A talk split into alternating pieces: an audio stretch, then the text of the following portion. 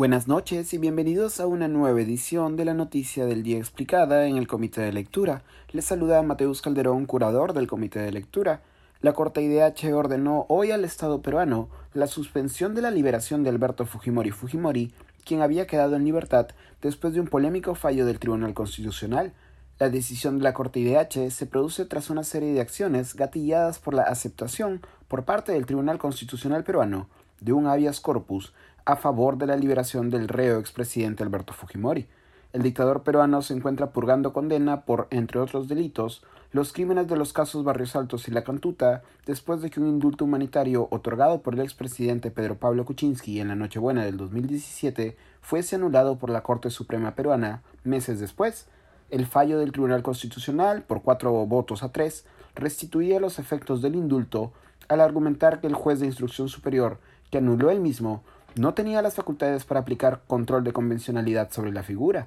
Días después del polémico fallo, los deudos de los casos Barrios Altos y La Cantuta solicitaron a la Corte IDH que en mayo del 2018 ya había emitido una resolución de supervisión de cumplimiento de sentencia para ambos casos que se tomen medidas provisionales frente al indulto, dado que éste vulneraría de forma irreparable el derecho de las víctimas a la justicia. La semana pasada, la Corte IDH emitió una primera comunicación en la que solicitaba al Procurador Supranacional Carlos Reaño suspender temporalmente la liberación de Fujimori mientras se resolvía el pedido de medidas provisionales realizado por los deudos de las víctimas de los casos Barrios Altos y La Cantuta. Así, desde la semana pasada, se sucedieron una serie de audiencias en las que se presentaron los argumentos a favor de las medidas provisionales, la respuesta a tales requerimientos se comunicó hoy a través de una resolución que manda al Estado peruano, cito, abstenerse de implementar la sentencia dictada por el Tribunal Constitucional el 17 de marzo del 2022 que restituye los efectos al indulto por razones humanitarias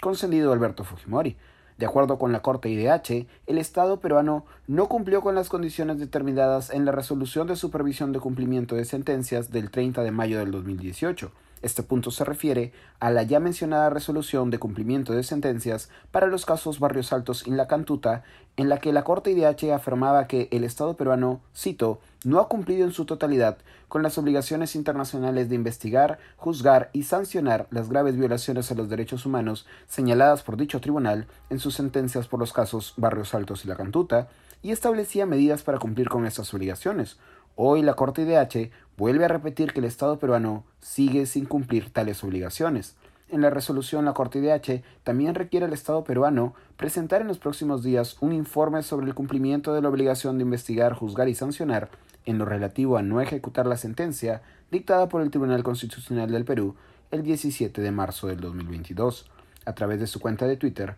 el canciller César Landa, expresidente del Tribunal Constitucional, señaló que por resolución de la Corte IDH, Perú debe abstenerse de implementar la sentencia del TC que dispuso restituir los efectos del indulto concedido a Alberto Fujimori. Esto es todo por hoy. Volveremos la próxima semana, el lunes, con más información. Se despide Mateus Calderón.